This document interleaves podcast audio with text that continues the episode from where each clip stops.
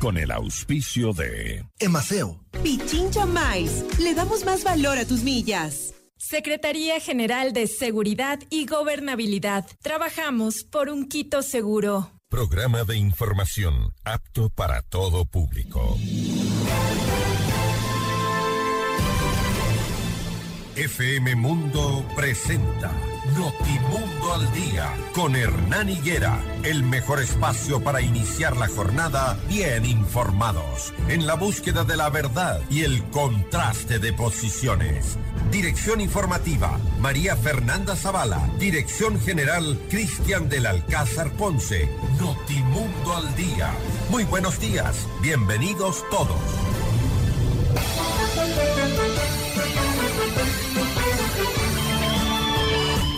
Muy buenos días, amables oyentes, a todos ustedes. Ya estamos iniciando una nueva jornada de trabajo. Hoy es lunes 27 de febrero de 2023. Bienvenidos a este espacio para iniciar bien informados en la búsqueda de la verdad y el contraste de posiciones. Para nosotros es un honor tenerlos junto a ustedes en el dial, en el 98.1 FM Mundo, su noticiero Notimundo al día. Recuerde, estamos siempre atentos en el 098-999-9819 para que usted opine, denuncie, nos informe y también nos eh, emita los criterios sobre la realidad del país. Una difícil situación la que empezamos en esta semana, una pugna nuevamente entre el gobierno, asamblea y eh, sectores sociales como la CONAIE que se, que se desapegaron de los diálogos que venían manteniendo con el gobierno, pero eso será materia de análisis más adelante. Vamos eh, a informarles que hoy es lunes, no circulan los autos que tienen placa 1 y 2. Tendremos en nuestro espacio de entrevistas a la ministra María Brown, ministra de Educación. Vamos a hablar sobre los cambios en la educación con las reformas a la LOEI. Fernando Benalcázar, ex viceministro de Minas, ¿Qué implica la suspensión de las exportaciones petroleras? Nos encuentran en todas nuestras redes sociales como arroba Notimundo S. Aquí comenzamos. Portada informativa. Los titulares más destacados para comenzar el día. Diario El Comercio titula dirigente de la CONAIE Eduardo Mendúa fue asesinado. Naufragio en la costa de Italia deja 60 migrantes muertos. El portal Primicias Maribel Castillo, desaparecida desde el 21 de febrero, fue hallada en Cuenca sin vida con un golpe en la cabeza. Diario El Universo, más de 31 toneladas de drogas se han incautado en el país en los primeros dos meses del 2023. En el diario Expreso, el titular es el presidente Lazo llama a rechazar toda amenaza que desestabilice la paz del país. Diario El Telégrafo, ministro de Gobierno rechaza la decisión de organizaciones de romper el diálogo con el Ejecutivo. Y en nuestro portal Notimundo presentamos las siguientes noticias. No hay causales para que la comisión del caso Encuentro llame a juicio político al presidente, según un abogado constitucionalista. Exasambleísta Karina Arteaga habría recibido más de 10 mil dólares por parte de una ex de sus colaboradoras. El impacto económico por la paralización en la exportación de crudo será mínimo, afirma el ministro de Energía. Las noticias al instante, los hechos contados tal y como son de lo que sucede ahora. En conmemoración de los 194 años de la batalla de Tarqui, la mañana del domingo 26 de febrero se llevó a cabo el desfile cívico-militar en el Parque Bicentenario en el norte de Quito. Durante su intervención, el presidente de la República, Guillermo Lazo, se refirió a los factores que amenazan la tranquilidad y el progreso del país. También tocó el tema de la seguridad ciudadana a la que ofreció invertir 3 mil millones de dólares y anunció la ejecución de obras importantes en salud, nutrición, inclusión social y vialidad que se ejecutarán en los próximos meses. El caos, el anarquismo y actividades como el narcotráfico el crimen organizado y el terrorismo buscan debilitar a la democracia para poder ganar espacios de poder. Por eso debemos defender la democracia con todas las herramientas legales a nuestro alcance. Cada institución del país, civil, o uniformada y todos los ciudadanos debemos combatir esas amenazas que atentan a nuestros derechos y libertades. Por la tranquilidad y bienestar del país y de nuestras familias, debemos rechazar esos intentos por desequilibrar la paz. Lazo también se pronunció ante posibles movilizaciones e intentos de desestabilización, aclarando que cuando alguien amenaza con atentar las instituciones no ataca al gobierno, sino a los ciudadanos que buscan progresar. El primer mandatario afirmó que su mano eh, permanece extendida y que pone al diálogo y a las instituciones por encima de todo, pero advirtió que esa mano jamás temblará cuando la institucionalidad sea violentada. Y la noche del domingo, la Confederación de Nacionalidades Indígenas del Ecuador, CONAIE, confirmó el fallecimiento de Eduardo Mendúa, dirigente de Relaciones Internacionales de la organización. El hecho ocurrió cerca de las 17 horas cuando encapuchados dispararon contra Mendúa, quien se encontraba en los exteriores de su vivienda en la provincia de Sucumbíos. El presidente de la CONAIE, Leonidas Isa, señaló terrible que suceda luego del Consejo Ampliado CONAIE el Estado y el gobierno y petroleras deberán responder por este crimen. Responsabilizamos directamente a la empresa de Petroecuador, al gobierno nacional, por la pérdida de nuestro compañero Eduardo Mendúa. En un momento de conflicto que ha generado con la presencia de estas empresas que no han garantizado el derecho a la consulta previa, libre e informada. Y es más, fueron territorios que ya convivieron muchos años en procesos de explotación petrolera, que ya dieron migajas a territorios. Ahora, lo que estaban buscando los compañeros en esta nueva apertura de nuevos pozos petroleros, lo único que se exigía es que garantice el derecho a la consulta previa, libre e informada Guillermo Lazo también reaccionó de inmediato ante este crimen y se solidarizó con la familia de Mendúa y con la Conalle. Este crimen no quedará en impunidad. Hemos dispuesto se realicen todas las acciones investigativas para encontrar a los responsables y llevarlos ante la justicia, escribió el mandatario en su cuenta de Twitter. Por su parte, el ministro del Interior, Juan Zapata, ratificó lo dicho por Lazo y aseguró que ya se han trasladado equipos de la DINASET para respaldar las labores investigativas de la Fiscalía. 6 de la mañana, 9 minutos y la noche del pasado viernes, la CONAIE finalizó su consejo ampliado en Quito con 14 resoluciones. La principal fue exigir la renuncia del presidente Lazo y que la Asamblea y la Corte Constitucional den paso a su enjuiciamiento político. Los indígenas advirtieron que en caso de que el mandatario tome la iniciativa y decida disolver el legislativo, el movimiento se movilizará para impedir una dictadura, dijeron. Exigimos al presidente de la República del Ecuador, señor Guillermo Lazo, por dignidad de nuestro país, por su incapacidad de gobernar y resolver los problemas más sentidos de los ecuatorianos, presente su renuncia al país y dé un paso al costado frente a las acusaciones que pesan sobre él y su círculo más cercano por supuesta estructura de corrupción en las empresas públicas, donde está involucrado su cuñado Danilo Carrera, además de sus vínculos con el narcotráfico en el caso El Encuentro. 6 de la mañana con 10 minutos, las 6 de la mañana con 10 minutos, ISA añadió que la organización se mantendrá firme en el pedido de los 10 puntos establecidos durante el paro nacional del 2022 y reiteró que se declararán en inmovilización y asamblea permanentes, así como la, radicalización de la lucha en los territorios. Nos declaramos en alerta sobre cualquier acto o decisión dictatorial que tome el presidente de la República, Guillermo Lazo, no permitiremos que pretenda disolver funciones del Estado y gobernar por decreto. Los pueblos y nacionalidades, las organizaciones sociales y el pueblo ecuatoriano no permitirá una dictadura. De suceder alguna iniciativa de cualquier índole, de manera inmediata declararemos en levantamiento y en paro nacional en el Ecuador. Inmediatamente esa decisión recibió el rechazo del gobierno.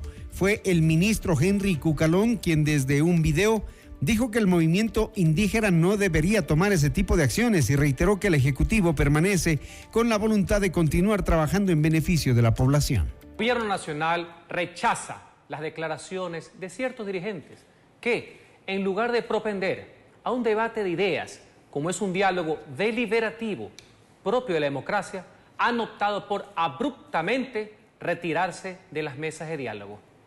La imposición nunca podrá ser una alternativa a la razón. Los ciudadanos, cada uno de ustedes, anhela paz social, armonía y seguridad.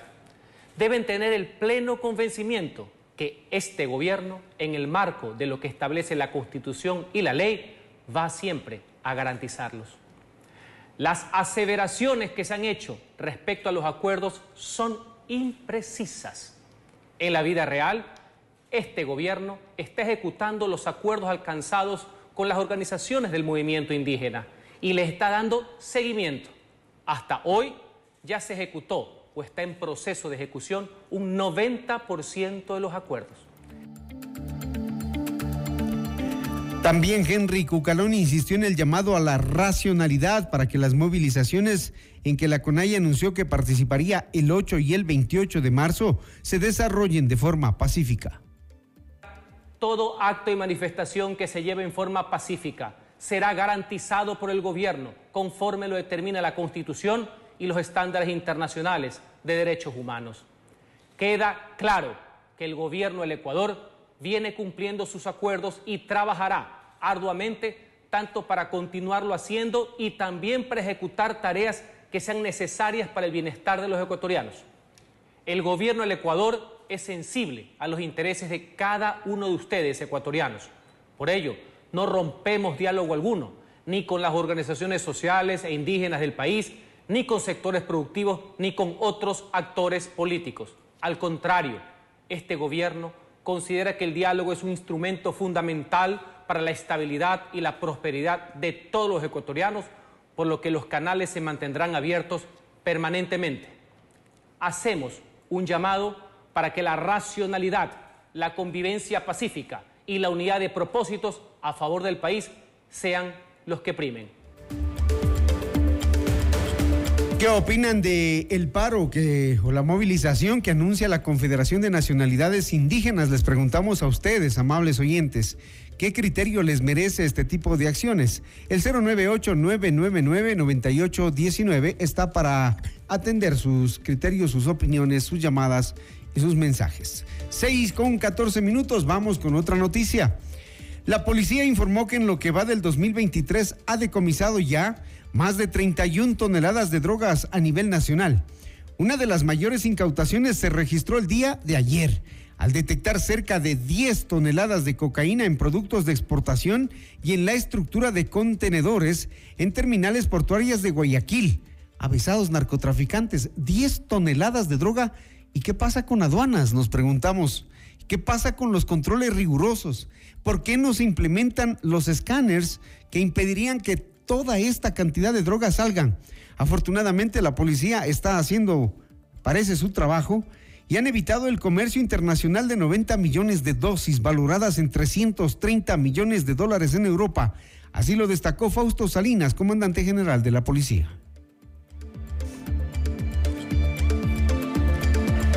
6 con 15, esto es Notimundo al día, siempre bien informados.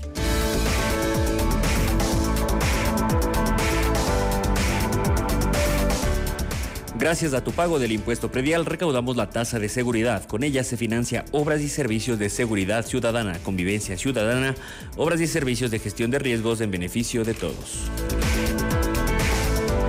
Tu marca se puede potenciar de manera extraordinaria. Tu empresa merece la mejor comunicación 360 en radio tradicional, video y plataformas digitales.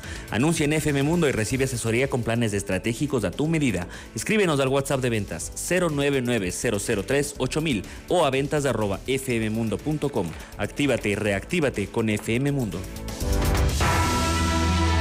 Este sea un gran día Ya regresa Hernán Higuera con el primer informativo de la radio, Notimundo al Día. Decisiones con Jorge Ortiz. Viernes 8 horas. Reprise sábado 12 horas y domingo 10 horas. Inicio del espacio publicitario. La mejor manera de estar preparados ante diversos fenómenos naturales es la prevención. Por eso, desde la empresa pública M Seguridad nos encontramos realizando diversas jornadas de sensibilización en seguridad y prevención de riesgos con la comunidad. Estas jornadas educativas son inculcadas a través del teatro. Así los asistentes se involucran con el mensaje de una manera diferente y efectiva más información en www.mseguridad-q.gov.es. Municipio de Quito.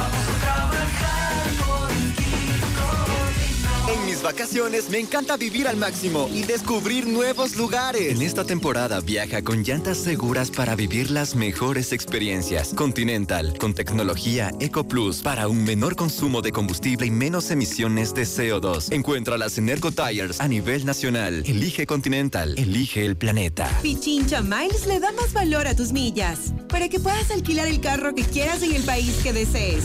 No solamente volar para que puedas hospedarte en más de 175 mil hoteles en el mundo. No solamente volar, para que puedas canjear tus millas por atracciones turísticas y experiencias. No solamente volar, incluso miles de productos de todas las categorías. No solamente volar, pero si quieres volar, tienes más de 250 aerolíneas para elegir. No solamente una. Pichincha Miles. Le damos más valor a tus millas.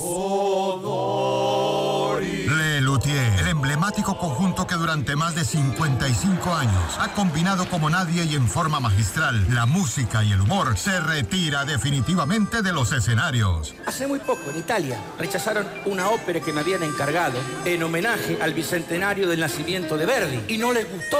¿Cómo la llamo? Happy Verdi.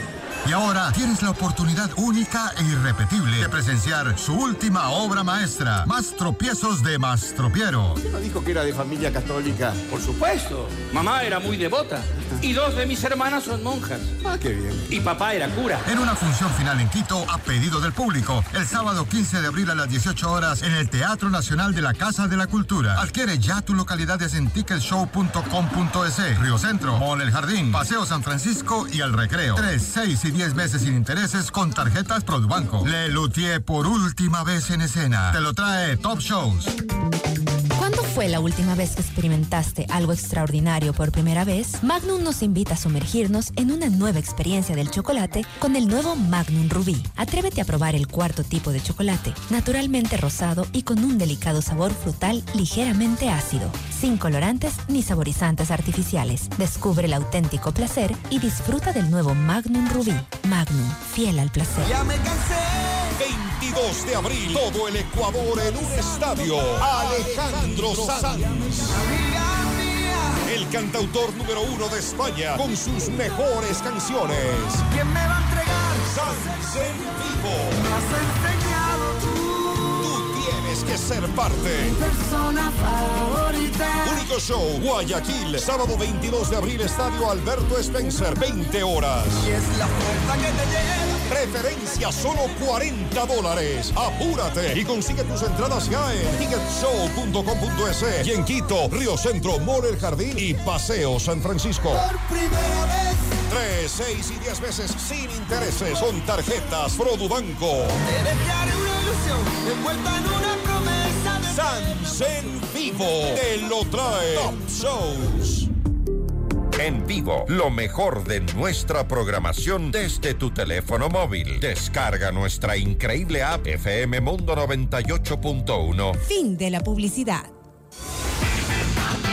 Porque todos queremos un buen comienzo, en Hola Mundo prendemos tus mañanas. Siempre con la información más actual, temas interesantes y curiosos, útiles y didácticas entrevistas y nuestra mejor selección musical. Ahora la jornada arranca temprano, muy activa y entretenida.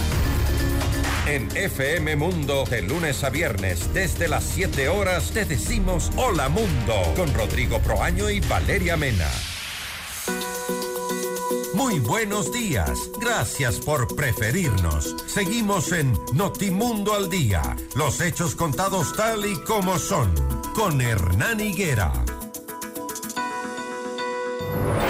Entrevista al Día. Con Hernán Higuera.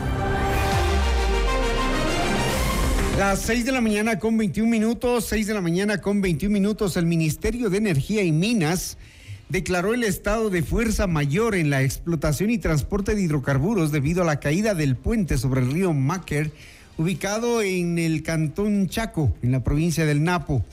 El ministro Fernando Santos explicó a Notimundo que se suspendió la exportación de crudo para priorizar el abastecimiento interno e insistió en que esto no traerá un impacto serio en la economía del país. Los ingresos estatales caerán debido al menor precio del petróleo, pero Ecuador gastará menos en subsidios también, según el Fondo Monetario Internacional.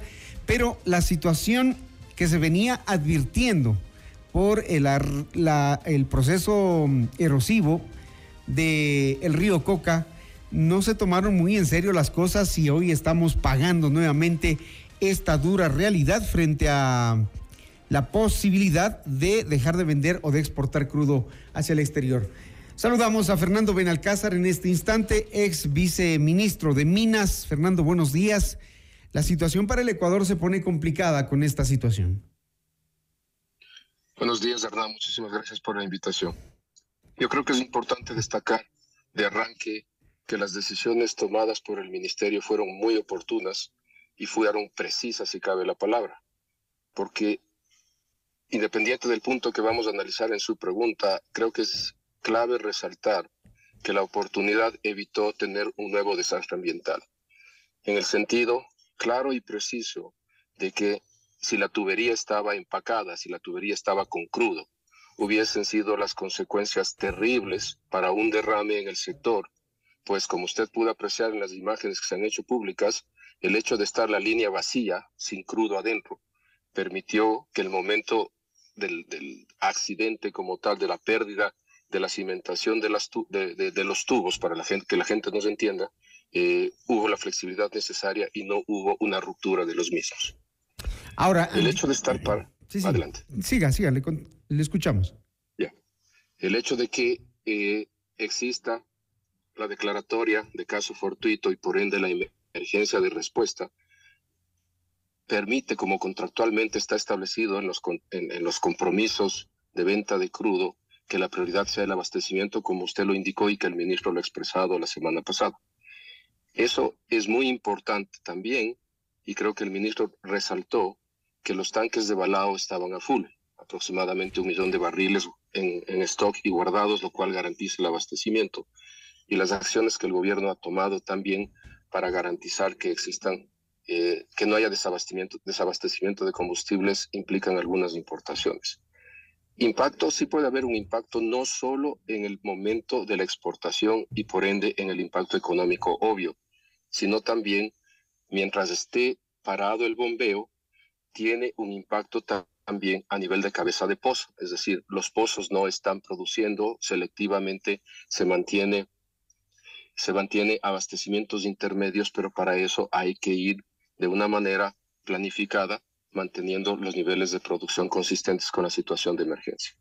Adelante. Ahora, em, el Ecuador deja de percibir eh, en, cantidades, en, dólares, eh, por la no exportación de este, de este crudo o con lo que está almacenado aguantamos por unos días más porque han dicho que probablemente martes o miércoles se podría reactivar el bombeo. Claro que sí. Eh, está todo previsto eh, de acuerdo a un par de contactos claves que hicimos el día de ayer en preparación para esto. Al día de ayer se estima un 85% de avance de toda la obra civil, lo cual ratifica la previsión de que martes o miércoles entraría en funcionamiento. Por ende, el impacto será muy pequeño y más que nada, lo más importante es que existe la compensación por el, lo que se llama carga en refinerías, es decir, para el abastecimiento nacional, no habría ningún inconveniente. Es decir, debemos estar eh, calmados al menos por estos días mientras se soluciona ese problema allá en el sector de Piedra Fina, en San Luis. Así es. Y hay una cosa que también es importante poner en perspectiva para la audiencia. El río Marker es un afluente del río, del río eh, eh, Coca y el tema como usted pudo ver en las eh, tomas y en las filmaciones que se han hecho públicas, eh, tiene que ver con un crecimiento abrupto de un, entre comillas, riachuelo que se convierte en un gran río Y esto tiene que ver con la formación geológica, tiene que ver con la ubicación misma del afluente en las estribaciones del reventador. Entonces, eh, creo que no es fácil prever todas las circunstancias y el trabajo en el cual se han comprometido las ingenierías de buscar una solución definitiva al problema ha costado muchos esfuerzos, ha costado muchas variantes y, el, y como siempre las limitaciones económicas son las que impiden llegar a la solución definitiva, pero creo que ha llegado el momento que no se puede estar haciendo variaciones tras variaciones y seguir año tras año enfrentando este problema. Y bueno, vamos a, seguir eh, pendientes de cómo vaya resolviendo el Estado ecuatoriano esta situación que nos ha puesto nuevamente en una situación de emergencia por, por consideraciones de carácter natural. Pero también em, el Estado ecuatoriano empieza a perder gran cantidad de dinero, no digo empieza, más bien continúa perdiendo gran cantidad de dinero ecuatoriano porque nos van sacando y nos continúan sacando el mineral más preciado y más costoso, el oro, la minería ilegal. También el viceministro Fernando Benalcázar analiza este tema porque mm, vemos que muy poco o nada se ha hecho para combatir este, esta, este grupo de gente irregular que a pesar de las operaciones y de los operativos que se hacen, vuelven hacia, hacia las concesiones mineras que han dicho, ya nada puede estar seguro en el Ecuador en las concesiones mineras legales que frente a lo que el Estado ecuatoriano permite que, se haga por, por, la inacción, exministro? A ver, el tema de la minería ilegal ha sido un tema permanente de las últimas décadas, seamos realistas. Y en los últimos años se ha hecho más contundentemente visible porque existen herramientas de comunicación que antes no eran comunes como son los, las redes sociales. Y creo que el caso más reciente fue Buenos Aires, en el gobierno anterior y en este gobierno han sido los temas del río Napo. Y haciendo un paralelo, en la época de los 60 también hubieron problemas seriosísimos de minería ilegal, pero en esa época no había esta comunicación instantánea, como fue el caso de Nambija. Creo yo que hay que saludar en este gobierno, y lo digo públicamente, es el primer gobierno que tiene las agallas de declarar formalmente a la minería ilegal como una amenaza para la seguridad nacional por todo lo que eso implica. Implica inseguridad ciudadana, implica una serie de delitos penales que todos los vivimos y experimentamos en el 2018-19 cuando veíamos el caso casi en vivo de, de Buenos Aires. Eso es muy importante de resaltar. Esa decisión del Ejecutivo ha sido clave y es consistente con la política pública minera que el país tiene como una política nacional. En dónde vienen los problemas es en los controles. Usted lo dice claramente, hay controles que se hacen inefectivamente, hay operativos que cubren los medios, hay otros operativos que internamente son avisados y por ende son totalmente ineficientes y pone sobre la mesa que el tema del control tiene muchos vacíos y tiene hasta avisos de corrupción, como se ha hecho público en varios casos. También hay el, involucramiento de autoridades locales que se evidenciaron en Yutsupino. 240 máquinas que hasta el día de hoy están confiscadas y tiradas eh, a razón de 200 mil dólares promedio por máquina. Hacemos los números e impresiona cómo pueden moverse 250 máquinas, pasar por carreteras, en plataformas y las autoridades locales no han visto nada, no han sabido nada, nos llama la atención. Es un serio problema que tiene y creo que va mucho más allá de este gobierno. Viene arrastrándose desde algunos gobiernos. No nos olvidemos que en el 2010 el presidente de la época, Rafael Correa, estableció la Comisión Especial de Control de la Minería Ilegal que abarca a varios ministros es decir, el problema es transversal y lo preside el ministerio, eh, lo preside el ministro del Interior o del, de, actualmente también de gobierno, junto con otras unidades como ambiente, policía, energía y minas, etcétera. Porque es un tema complejo y los resultados no son al nivel que uno esperaría. Justo eso le iba a preguntar. Eh, en estos últimos días ha habido detenciones, sentencias. ¿Alguien ha pagado por ese daño ambiental? No, nunca. Y esa es la parte más triste que vivimos. Volvamos a Buenos Aires. con semejante operativo, con semejantes resultados. Tuve la suerte en el 2020, en julio del 2020, de ir al sitio, ir a, las zonas de explotación ilegal y firmar, firmar el, eh, eh, el acta recepción de todo el material que el cuerpo de ingenieros del ejército retiraba. Dejamos limpio de material mineralizado, con rezagos ambientales, con problemas de daño ambiental posteriores si usted me pregunta, lo que me acaba de preguntar es verdad. No hay un condenado. Quienes fueron apresados, quienes están, eh, estuvieron eh, indiciados, indicados, lo que sea, nunca llegaron a final término en la justicia. De Yotsupino pasa lo mismo. Entonces, esa es la parte en la cual difícilmente se ven resultados. Eh, ex viceministro Fernando Santos, eh, ¿Cómo, ¿Cómo, mira usted o cómo cataloga usted em, el asesinato de Eduardo Mendúa, eh, dirigente de la CONAIE, dirigente COFAN, frente a esta lucha que ellos viven permanentemente haciendo, ¿no? Contra la minería, algunos dirigentes como, como Mendúa, y, contra la actividad petrolera por los derrames que nunca fueron remediados. Es difícil evaluar de una forma diferente como cualquier ecuatoriano, como cualquier persona que fallece, la condolencia y el dolor por ese acto en todo sentido execrable. Es muy ligero coger y acusar a las industrias, sean petroleras, mineras, al gobierno nacional. Respeto mucho eso, no lo comparto. Debe haber una investigación profunda y no creo que a nivel de una dirigencia se pueda indicar, a no ser que él tenga evidencia que nadie más la tiene, que esto se debe por su actividad de oposición, según se declaró, hacia el sector petrolero. Creo que es muy ligero decirlo y es algo que, como ya el gobierno se ha pronunciado, deberá ser profundamente investigado. Entiendo que se tomaron de inmediato acciones y se desplazó a las unidades especializadas para dar todo el apoyo en la investigación y saber exactamente, y también como se ha pronunciado el gobierno, se tomarán las medidas y, las, y, quien haya cometido este crimen deberá pagar hasta las últimas consecuencias.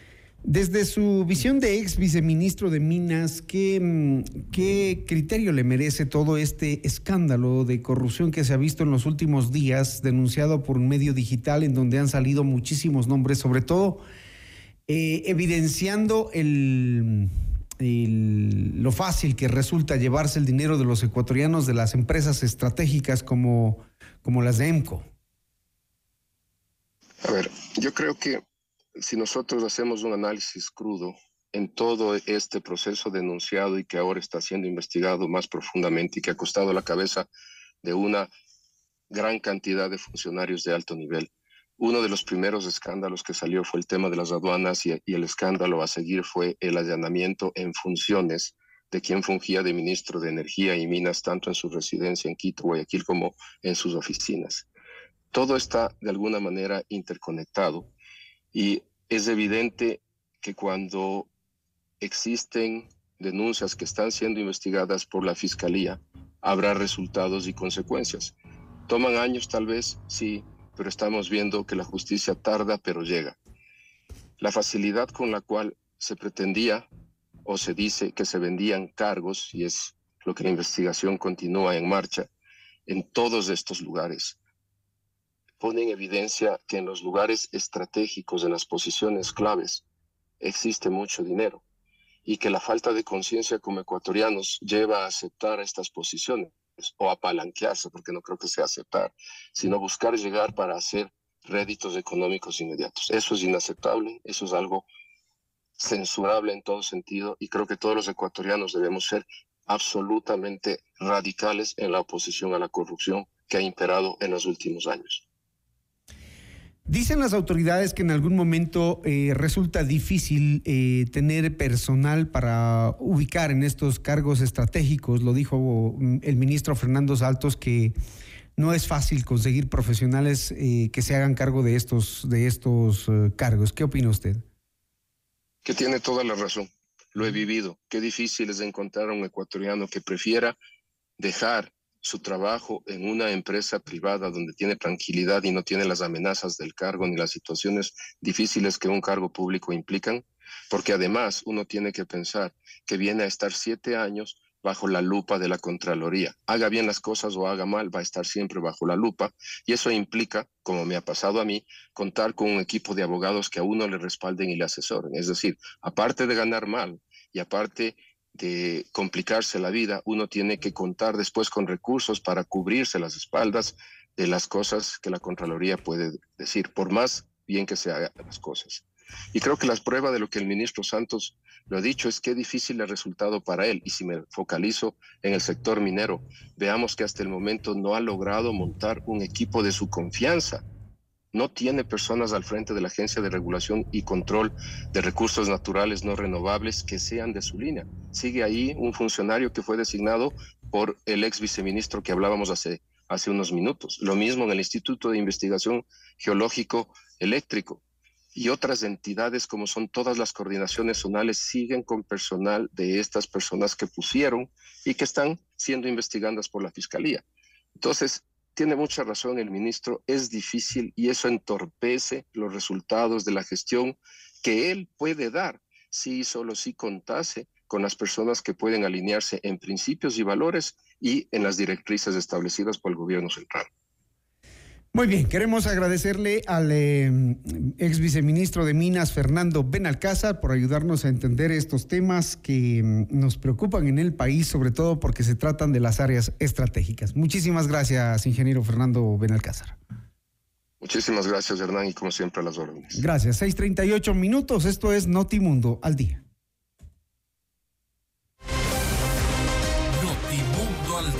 Con Hernán Higuera, el mejor espacio para iniciar la jornada bien informados.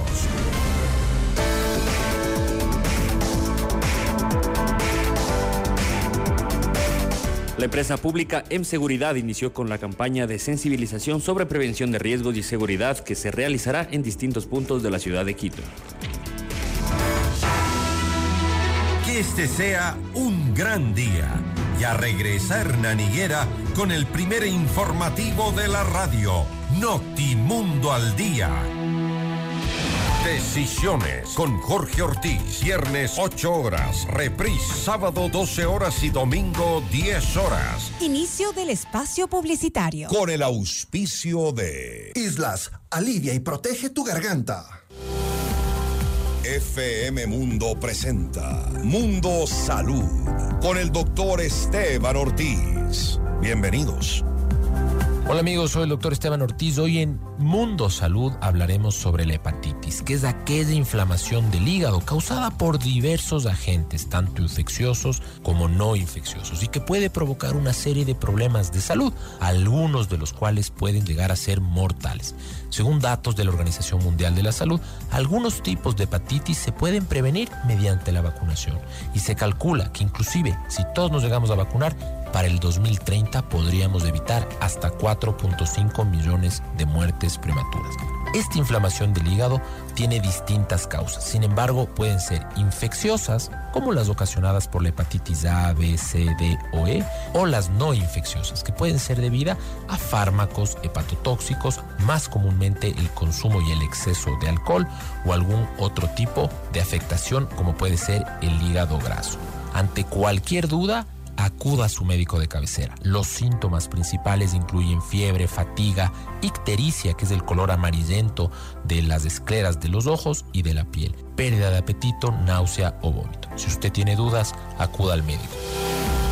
Hasta aquí, Mundo Salud, con el doctor Esteban Ortiz con el auspicio de... Soy una garganta con picazón y no por el ají. Te pido que me quites esta sensación para seguir hablando. Si no, tendré que decirte adiós. Recupera tu voz. Si te pica, te arde o tienes seca la garganta, toma Isla Mint e Isla Casis, que con su multiacción alivia, protege y fortalece tu garganta. Islas, Isla Mint e Isla Casis, los más recomendados por los médicos.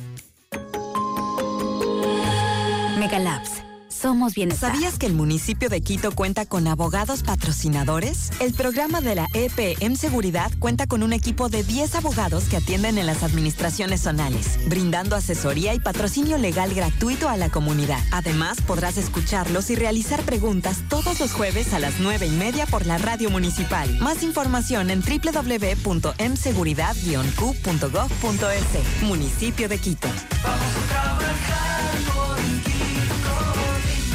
Pichincha Miles le da más valor a tus millas para que puedas alquilar el carro que quieras en el país que desees.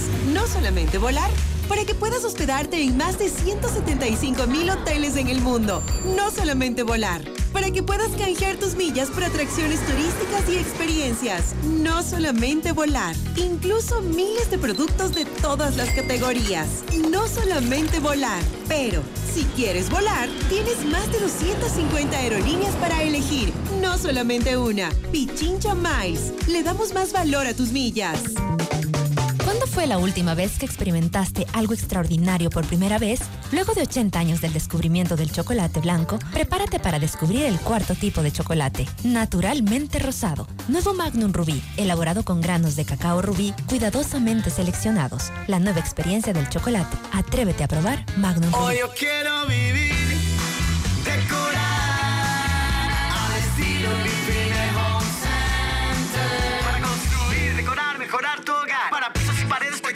más. ¿Quieres mejorar tus ambientes? Grifine Home Center está aquí. Queremos verte sentir y vivir los acabados, sus formas, calidad hay de sobra. Grifine Home Center. Decora tus sueños. Al estilo Grifine Home Center. Es tu momento de viajar. Con la TAM Airlines tienes más Ecuador y más mundo. No lo pienses más y decídete a vivir ese viaje que tanto mereces. Disfruta un descanso con nuevos paisajes, historias y experiencias únicas. Aprovecha, haz realidad ese viaje que sueñas. Vuela a tu lugar favorito con la TAM Airlines. Compra tus pasajes en latam.com y haz más de eso que te hace feliz. Descarga nuestra increíble app FM Mundo 98.1 para escucharnos y vernos en vivo. Hasta aquí la publicidad. Ya está en FM Mundo, Minuto Forbes, con Cristian del Alcázar Ponce. El mundo de los negocios y las finanzas, bajo la lupa de la reconocida revista internacional. Un espacio de información, datos y actualidad empresarial. Minuto Forbes, escúchelo de lunes a domingo a lo largo de la programación estelar de FM Mundo. Le invitamos a escuchar nuestro siguiente programa. Siete horas. Hola Mundo. Con Rodrigo Proaño y Valeria Mena. Decisiones con Jorge Ortiz. Decisiones, un diálogo frontal para entender los acontecimientos coyunturales del Ecuador y del mundo de una manera directa y a fondo, con los protagonistas de las noticias destacadas de la semana, porque el país necesita decisiones claras. Viernes 8 horas, reprise sábado 12 horas y domingo 10 horas, solo por FM Mundo 98.1, la radio de las noticias. Muy buenos días. Gracias por preferirnos. Seguimos en Notimundo al Día. Los hechos contados tal y como son. Con Hernán Higuera. Al Día. Con Hernán Higuera. 6 de la mañana, 45 minutos. Se ha emitido el nuevo reglamento general a la Ley Orgánica de Educación Intercultural y el Ministerio de Educación ha detallado al menos cuatro cambios que se implementarán en las instituciones educativas, entre los que constan la eliminación de los exámenes remediales y de gracia, así como el regreso del régimen a los trimestres, dejando de lado los quimestres. Vamos a entrar a los trimestres. Esto se aplicaría, señora ministra de Educación María Brown. Buenos días, le damos la bienvenida.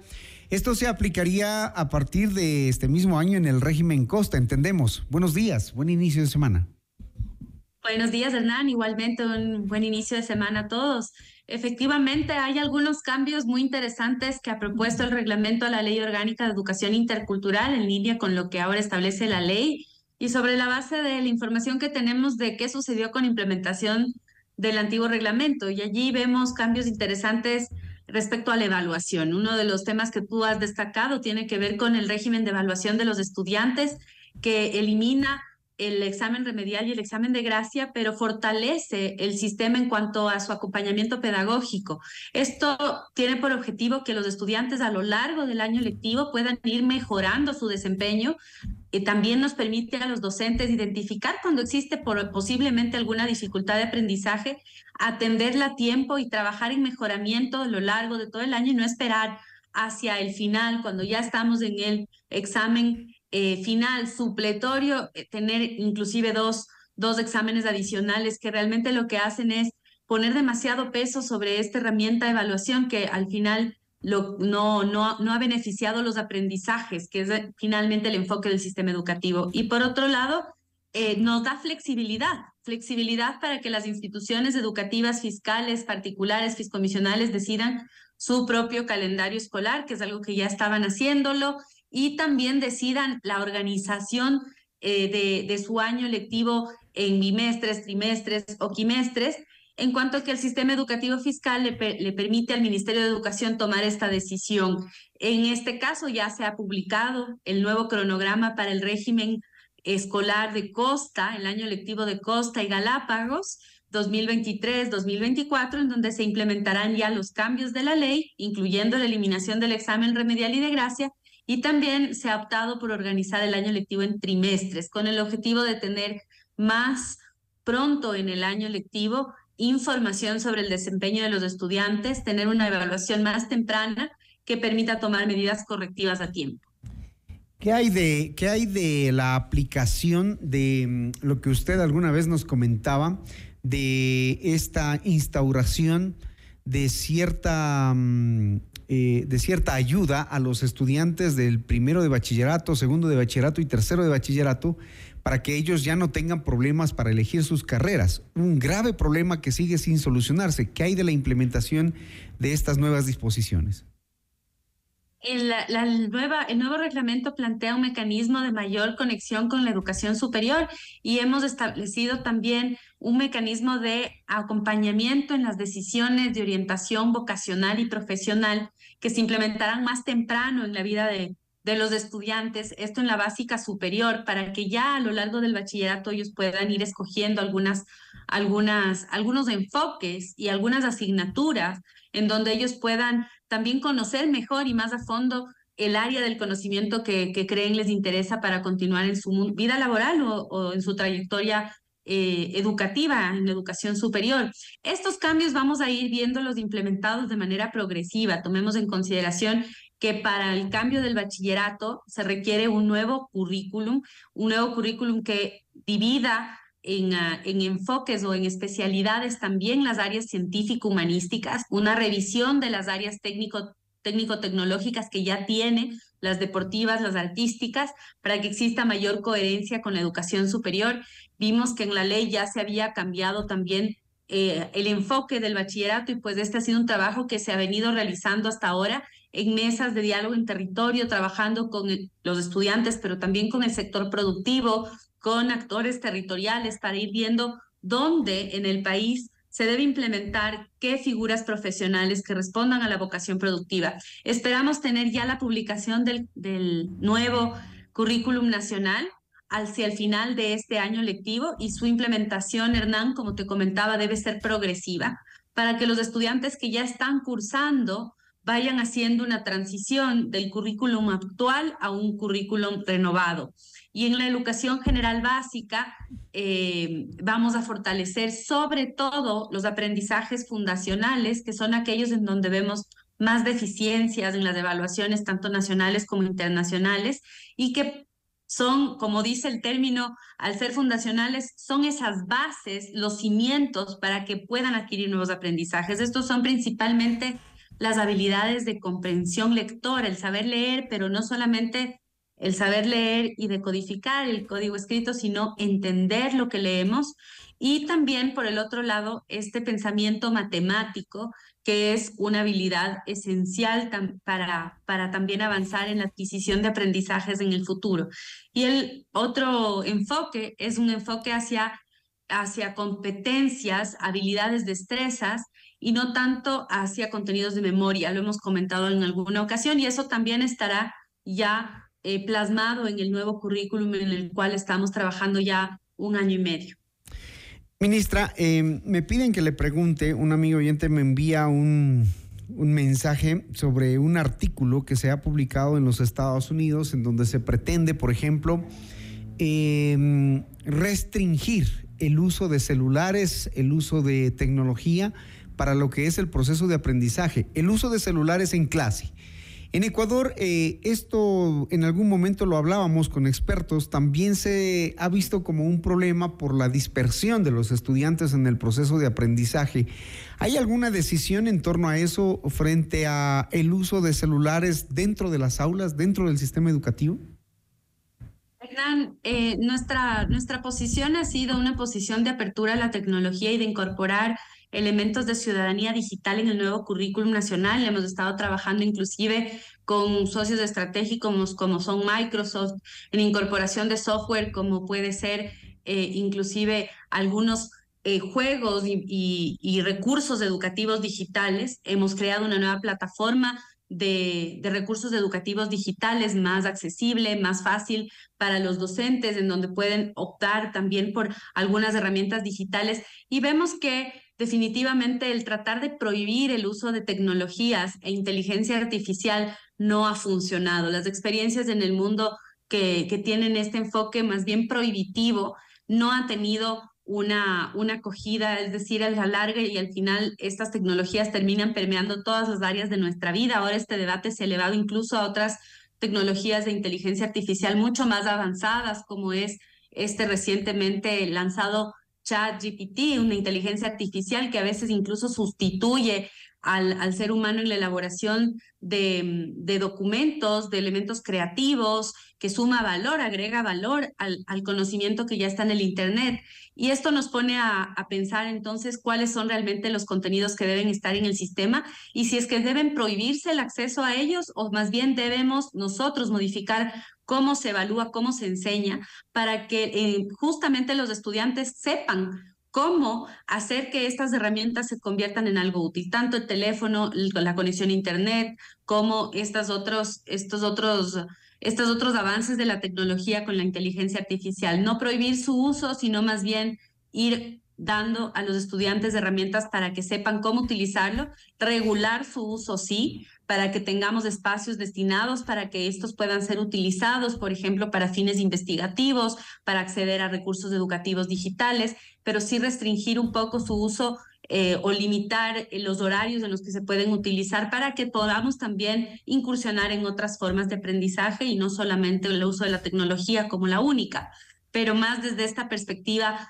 de verlo como una oportunidad y también como un desafío del sistema para adaptarse a la nueva realidad y no tratar de impedir que esa nueva realidad entre a la vida de los niños y jóvenes, porque finalmente eso va a ser realmente imposible. Es, es la tecnología seguirá avanzando, seguirá penetrando en la sociedad. Todos estos recursos deberán eh, más bien convertirse en una herramienta en lugar de un obstáculo.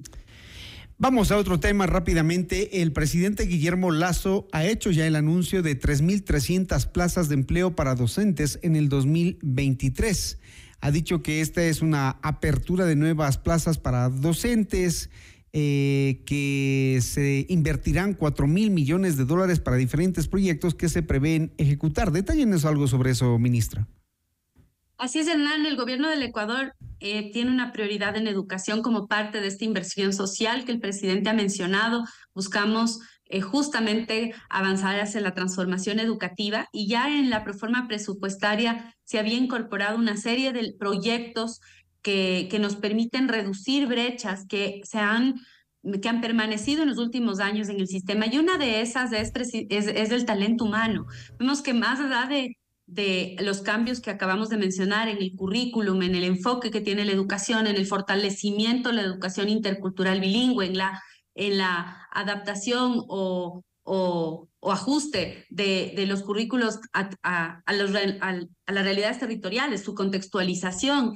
Eh, tenemos un déficit en docentes y tenemos un déficit en psicólogos y psicólogas, y esto hace que en algunos lugares donde, donde esto persiste más, la, calidad educativa sufra. Y por lo tanto ha sido desde el inicio de la gestión de esta administración, del gobierno del Ecuador, una prioridad cerrar esa brecha de necesidad docente.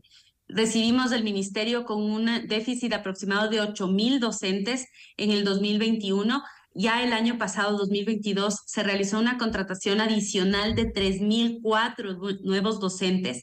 Este año se realizará una, una contratación de 3.343 nuevos docentes y para el año 2024 de 1.798 para cerrar la brecha de necesidad docente en su totalidad, mejorando así el servicio educativo y el complemento de los docentes en la tarea eh, de educar son los psicólogos y las psicólogas. Sobre todo luego de la pandemia veíamos esta importancia que tiene la salud mental, la importancia que tiene trabajar en prevención de riesgos psicosociales, del consumo de drogas, del consumo de alcohol, de otros, de otros males que afectan a nuestra juventud, como son la depresión, la ansiedad, el estrés, y tener especialistas que puedan acompañar en estos procesos preventivos.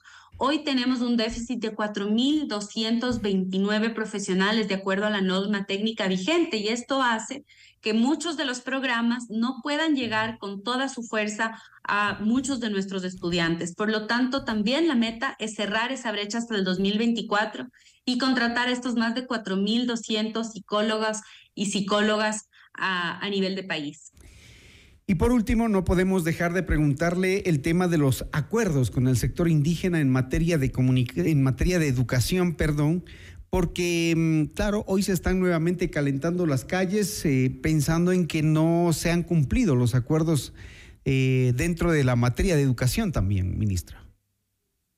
Pero Hernán, aquí vemos que hay un discurso distinto de algunos líderes y autoridades eh, del movimiento indígena y otros quienes han estado interlocutando con nosotros en las mesas de seguimiento pueden constatar cuáles han sido los avances y el cumplimiento de estos acuerdos. En educación intercultural bilingüe tan solo basta con revisar la contratación de especialistas pedagógicos territoriales, más de 40 de ellos a nivel nacional se incorporaron, un especialista por cada nacionalidad, 14 nacionalidades y lenguas que ahora tienen su especialista desplegado en territorio, la duplicación del presupuesto de la Secretaría de Educación Intercultural Bilingüe, la emisión del decreto ejecutivo que regula la autonomía de la Secretaría de Educación Intercultural Bilingüe y la etnoeducación, permitiéndole tener más eh, libertad o, o más autonomía en cuanto a lo financiero y lo y lo técnico, a su vez, en la coordinación de la elaboración de currículos contextualizados que respondan a un único, único currículo nacional. Hemos publicado nuevos recursos educativos en las lenguas, hemos publicado nuevas guías de educación para la población afroecuatoriana, para los niveles de educación superior y bachillerato, y todo esto es parte de estos acuerdos y son un ejemplo claro, es la realidad del cumplimiento de estos acuerdos, que no está siendo interpretado por, por alguien, sino que realmente pueden constatarse a través de los verificables que habían sido definidos precisamente con nuestras contrapartes. ¿Y la infraestructura se ha mejorado?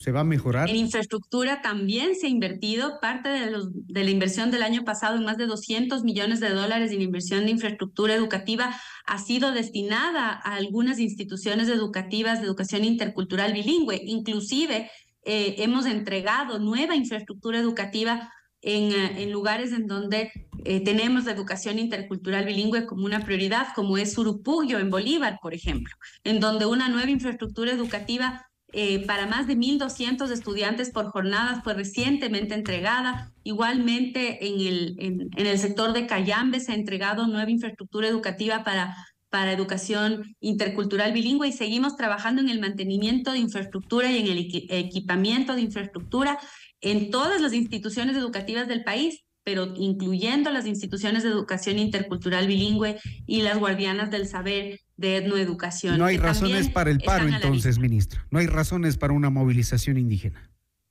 Nosotros creemos que al menos en lo que respecta al cumplimiento de los de los acuerdos que han estado en manos del Ministerio de Educación, existe esa evidencia, vemos el mismo nivel de cumplimiento en otras áreas, más del 90% de los acuerdos tienen algún nivel de avance y hay una matriz en donde ustedes pueden revisar y contrastar cuáles han sido ya cumplidos al 100% y cuáles están en progreso. Y también mencionarle a la ciudadanía, Hernán, que estos acuerdos definían corresponsabilidades. Había acuerdos que tenían que ser cumplidos por la autoridad del Estado, del Ejecutivo, y otros acuerdos que debían ser trabajados en conjunto con las delegaciones de las organizaciones sociales y que y que y otras incluso que eran de responsabilidad de las propias organizaciones.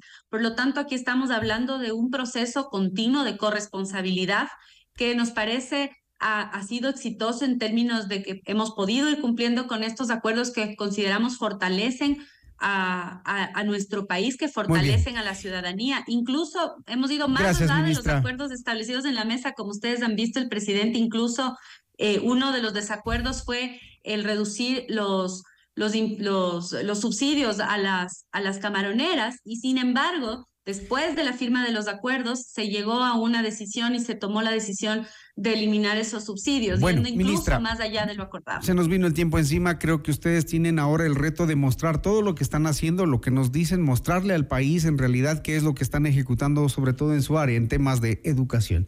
Muy gentil por atendernos esta mañana. Gracias, Hernán, a ustedes y que tengan un muy feliz día. Muchísimas gracias. La ministra de Educación, María Brown, aquí en Notimundo al día. Antes de finalizar, nos vamos despidiendo. Una actualización. Esta madrugada la Fiscalía ejecutó cuatro allanamientos en la comuna Cofán Dureno de la parroquia Dureno. Una persona ha sido aprendida presuntamente relacionada con la muerte del dirigente indígena Eduardo Mendúa. Se le formularán cargos en las próximas horas. Los mantendremos informados. Muchísimas gracias, amables oyentes. Viene Hola Mundo.